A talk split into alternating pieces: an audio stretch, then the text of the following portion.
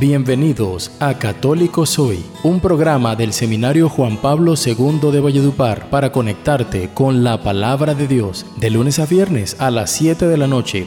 Católico Soy.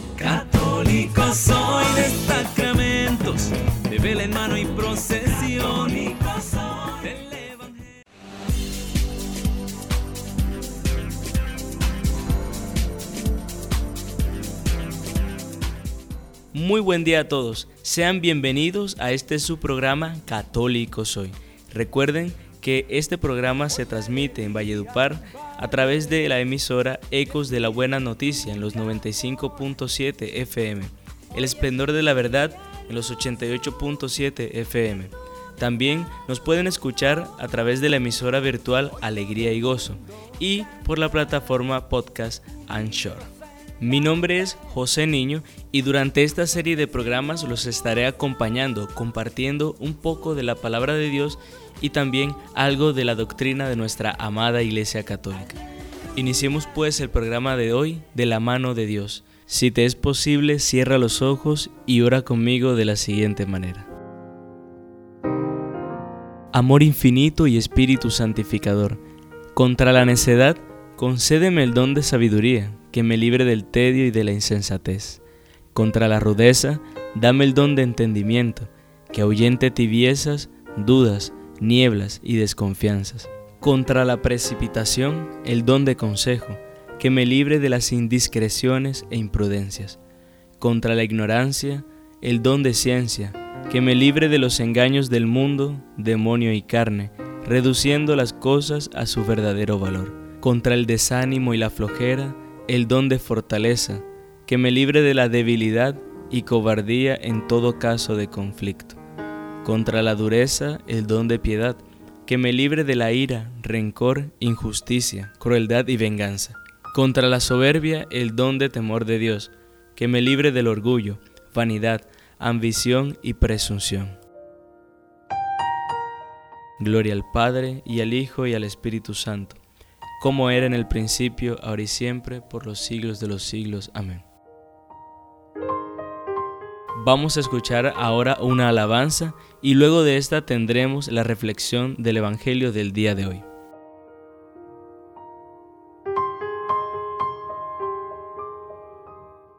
Católico soy. Católico soy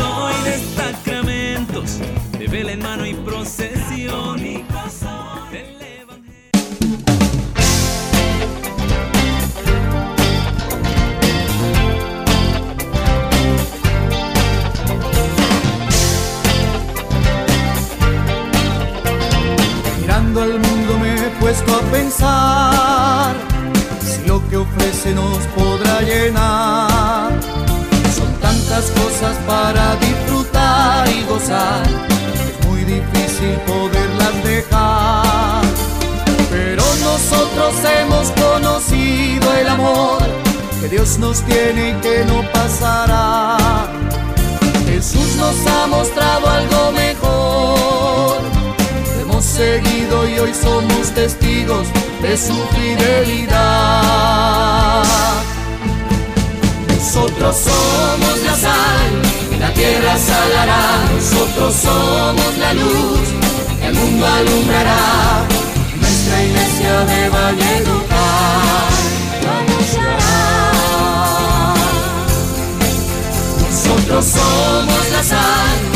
tierra salará, nosotros somos la luz, el mundo alumbrará, nuestra iglesia de Valledupar.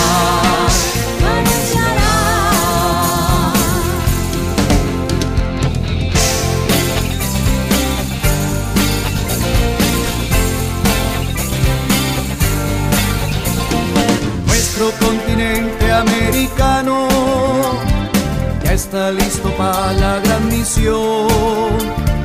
Jesucristo mismo nos ha enviado para ser testigos de su amor. Somos sus discípulos, fieles a la escucha del Maestro. Somos misioneros del amor, para que nuestros pueblos tengan vida, la vida en el Señor.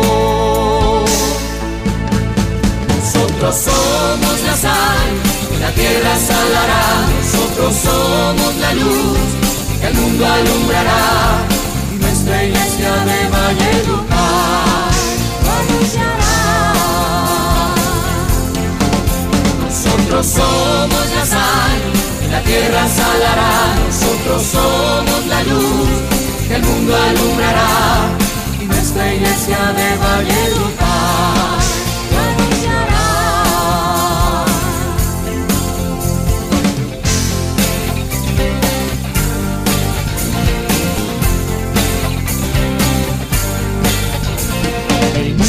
mundo que está a oscuras va buscando un sentido, solo encuentra basuras en este largo camino.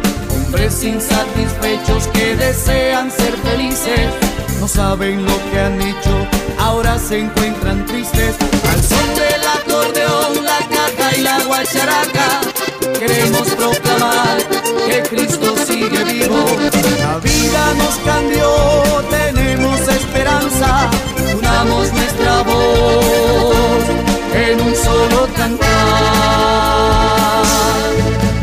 Nosotros somos la sal, la tierra salará, nosotros somos la luz que el mundo alumbrará. Y nuestra iglesia de Valledupar lo. Nosotros somos la sal, la tierra salará, nosotros somos la luz que el mundo alumbrará de Valledupar lo anunciará.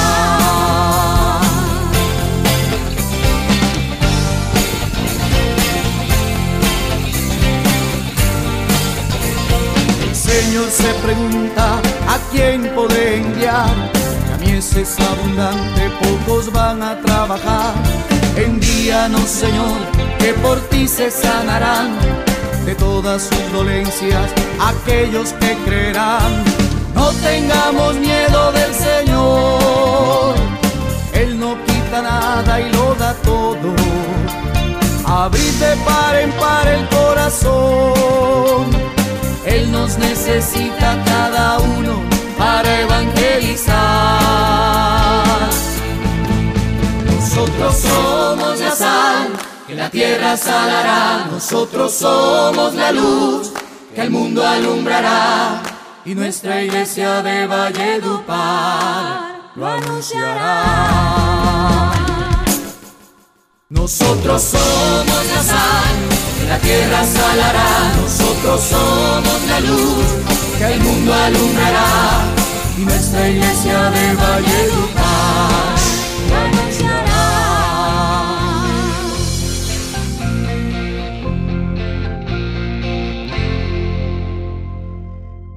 Católico soy. Católico soy de sacramentos, de vela en mano y procesión. Evangelio.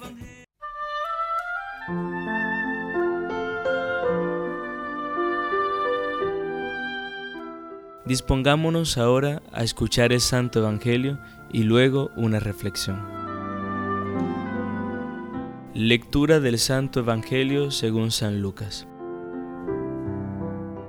En aquel tiempo, cuando terminó Jesús de hablar a la gente, entró en Cafarnaón. Un centurión tenía enfermo a punto de morir a un criado a quien estimaba mucho. Al oír hablar de Jesús, le envió unos ancianos de los judíos para rogarle que fuera a curar a su criado. Ellos presentándose a Jesús le rogaban encarecidamente, merece que se lo concedas, porque tiene afecto a nuestro pueblo y nos ha construido la sinagoga. Jesús se fue con ellos. No estaba lejos de la casa cuando el centurión le envió a unos amigos a decirle, Señor, no te molestes, no soy yo quien para que entres bajo mi techo. Por eso tampoco me creí digno de venir personalmente. Dilo de palabra y mi criado quedará sano. Porque yo también vivo bajo disciplina y tengo soldados a mis órdenes, y le digo a uno ve y va, y al otro ven y viene, y a mi criado haz esto y lo hace. Al oír esto, Jesús se admiró de él, y volviéndose a la gente que lo seguía, dijo, Os digo que ni en Israel he encontrado tanta fe. y al volver a casa, los enviados encontraron al siervo sano. Palabra del Señor.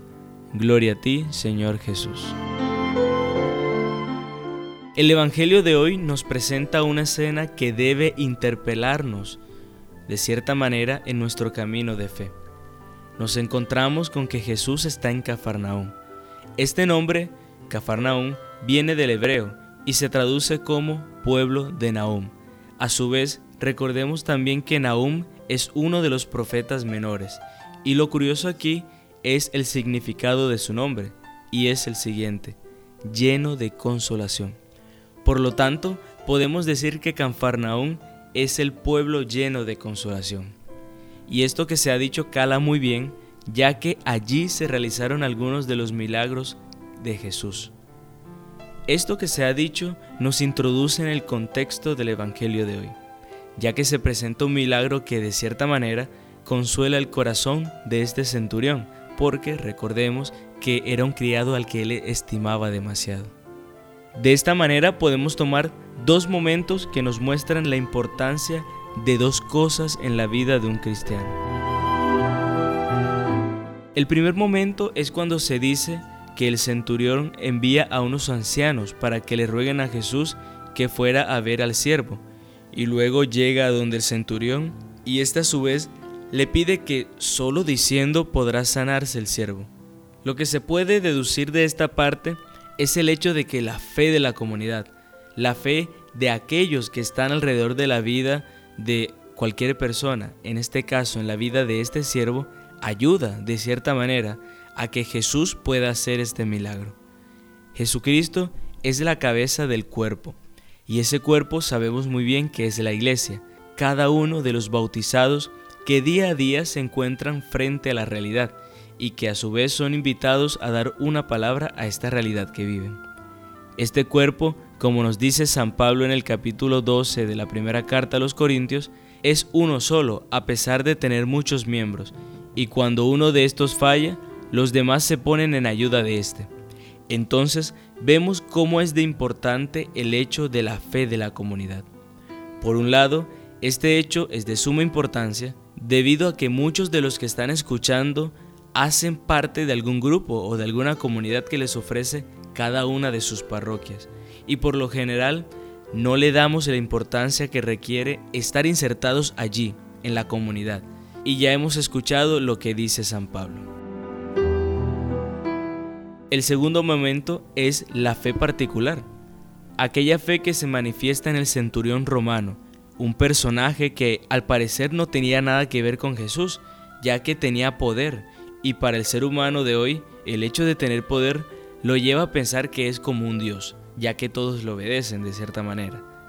Sin embargo, pensemos en este centurión que es muy particular, ya que, aunque reconoce su poder, es humilde y le pide a Jesús que solo pronuncie alguna palabra, y esto bastará para que se cure su siervo.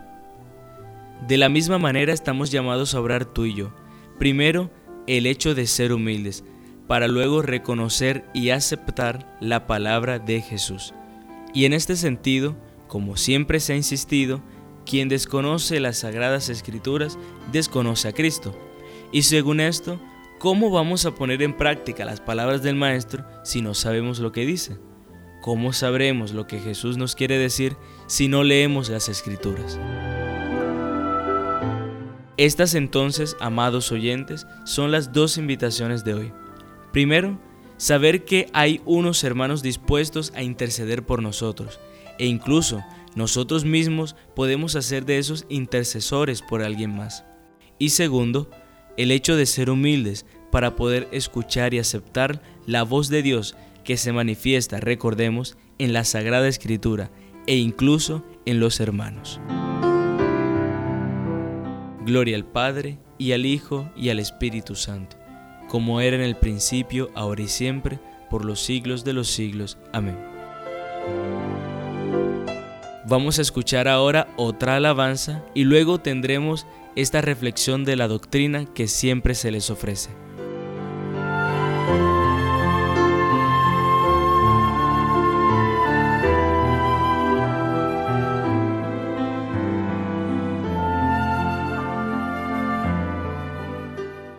Católico soy. Católico soy de sacramentos, de vela en mano y procesión. del Evangelio.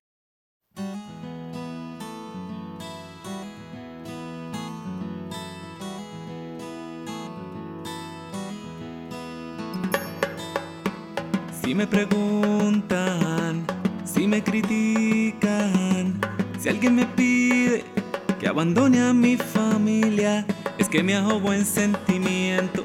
No me imagino a mi Jesús obrar así.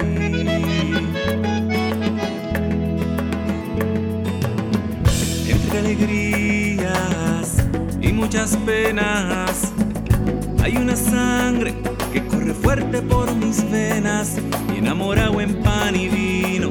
Y le he jurado mi destino porque yo católico soy de de vela en mano y procesión. Del Evangelio, la iglesia viva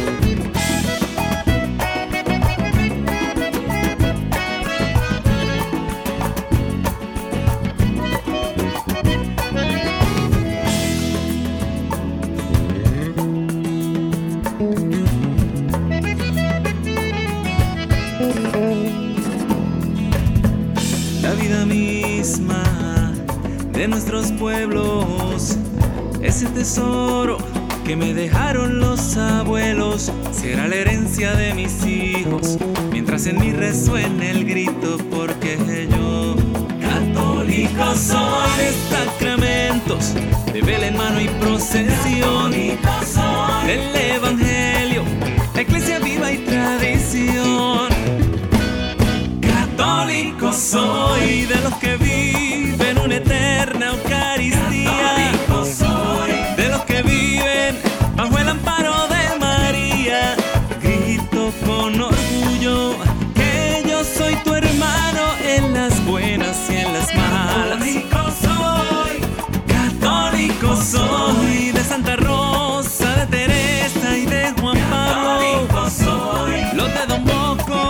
De Juan Diego y el Rosario. Grito con orgullo que yo soy tu hermano en las buenas y en las malas.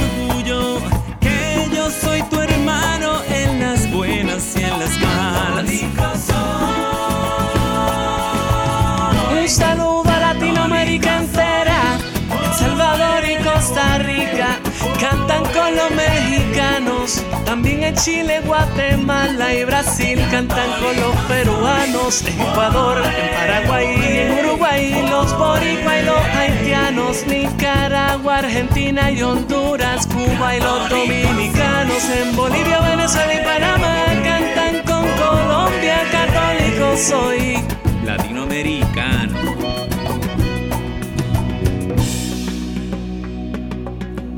La vida misma de nuestros pueblos, ese tesoro que nos dejaron los abuelos. Católico soy. Católico soy de sacramentos, de vela en mano y procesión.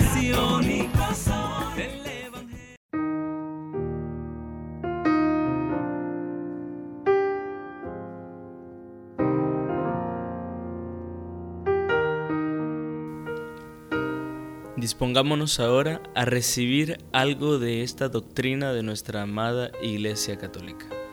Durante los programas pasados se trató el tema del perdón desde un aspecto histórico. Durante estos programas, por su parte, vamos a ver algunas prácticas y efectos que tienen algunos sacramentos, en especial el de la penitencia para el perdón de nuestros pecados. Hoy iniciaremos con el tema de los actos del penitente. Para más información y profundización, se pueden dirigir al Catecismo de la Iglesia Católica y leer entre los numerales 1450 hasta 1467. Empecemos ahora leyendo el numeral 1450. La penitencia mueve al pecador a sufrir todo voluntariamente, en su corazón contrición, en la boca confesión, en la obra toda humildad y fructífera satisfacción. Aquí podemos ver que la penitencia se puede entender como el marco general en el cual se enmarcan los siguientes actos junto al lugar en el cual se propician. En el corazón, es decir, el alma, se encuentra la contrición. En la boca, los labios, nuestras palabras, encontramos la confesión. Y en la obra, nuestros actos y acciones cotidianas, total humildad, como consecuencia de esto, una fructífera satisfacción. De esta manera, vamos a ver puntualmente cada una de estas realidades. La contrición. Debemos entender por contrición aquel dolor, o por lo menos la conciencia de que lo que obré fue pecado, y por esa conciencia poder llegar a sentir que de verdad nos hemos equivocado, y que de nosotros surja un deseo de confesar los pecados. En este sentido, la Iglesia distingue entre dos tipos de contrición.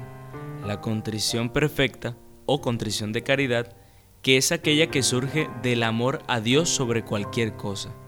Esta no se debe confundir con el fanatismo religioso, que nos puede llevar a alejarnos de todo porque nos va a hacer pecar.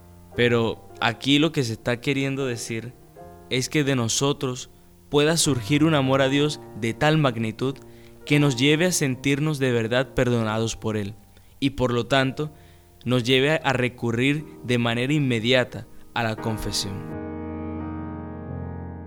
Ahora bien, la contrición imperfecta, también llamada atrición, esta es también un impulso interior que nace de aquella conciencia que cada uno tiene de lo que es el pecado y que por lo tanto te moviliza hacia el sacramento del perdón, ayudado lógicamente por la acción de la gracia.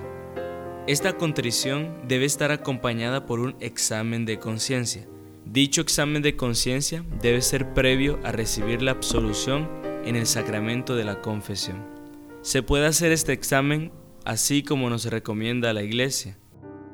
Conviene preparar la recepción de este sacramento mediante un examen de conciencia, hecho a la luz de la palabra de Dios.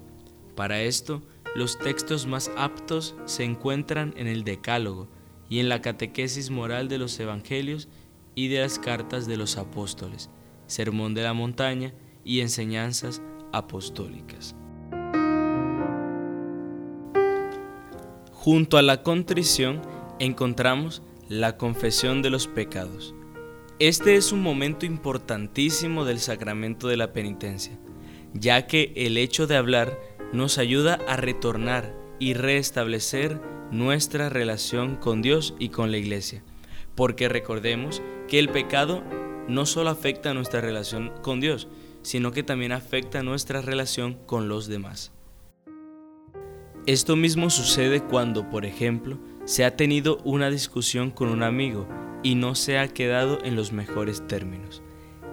El simple hecho de acercarse a esa persona y decirle, me equivoqué, perdóname, siembra cimientos para que esa relación se fortalezca y crezca. Algo parecido pasa con la confesión de los pecados. Aquí entonces surge una pregunta. ¿Qué debemos confesar?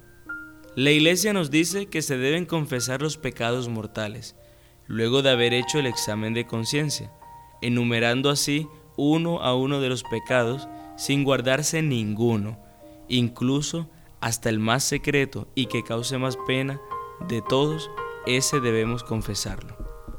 La iglesia incluso recomienda que cada cierto tiempo se puedan confesar los pecados veniales, ya que de esta manera se va formando más y más una conciencia de pecado, y esto nos ayuda a avanzar en la vida espiritual. No está de más recordar que los cristianos estamos llamados a confesarnos al menos una vez al año.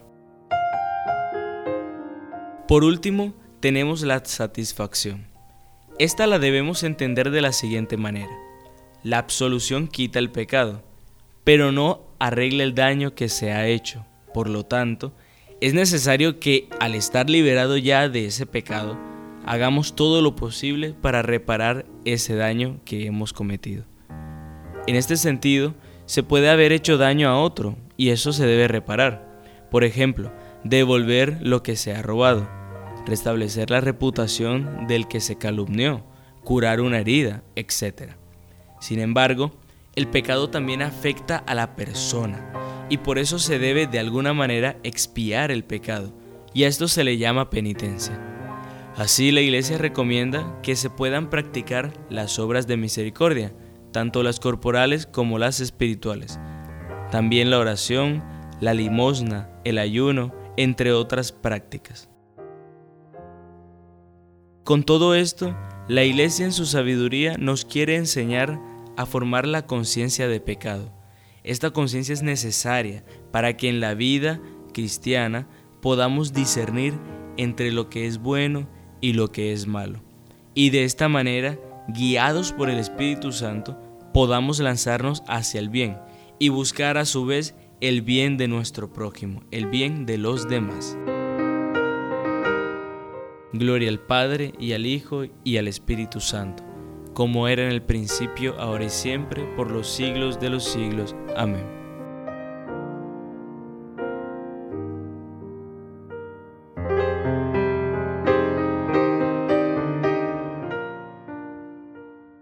Católico soy. Católico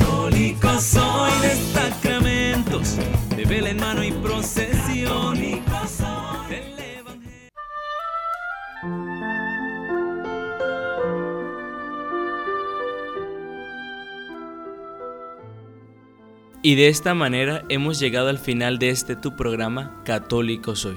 Recuerda que nos has seguido a través de las emisoras Ecos de la Buena Noticia en los 95.7 FM, El Esplendor de la Verdad en los 88.7 FM, a través de la emisora virtual Alegría y Gozo y nos estás escuchando también a través de la plataforma podcast Anchor. Antes de terminar, quisiera invitarles a hacerse partícipes de esta semana vocacional que se ha iniciado en la diócesis de Valledupar. Es muy importante que cada uno de nosotros ore al Señor, que cada uno de nosotros eleve una plegaria todos los días, para que el Señor pueda así enviar operarios, enviar obreros a esta mies que es abundante. Estamos necesitados de vocaciones, amados hermanos, jóvenes que donen su vida, jóvenes que tengan la valentía de comprometerse a la misión de la iglesia, a la evangelización. Entonces la primera invitación es a que ores por esta misión, para que el Señor pueda así suscitar en los jóvenes ese deseo de seguirle. Y la segunda invitación es a que si hay algún joven escuchando esto y siente inquietudes vocacionales, puede comunicarse con la pastoral vocacional de la diócesis de Valledupar al número 310-804-1853. Muchas gracias a todos ustedes que nos han escuchado, que la gracia de Cristo los acompañe para que así puedan cumplir su santa voluntad. Muchas gracias.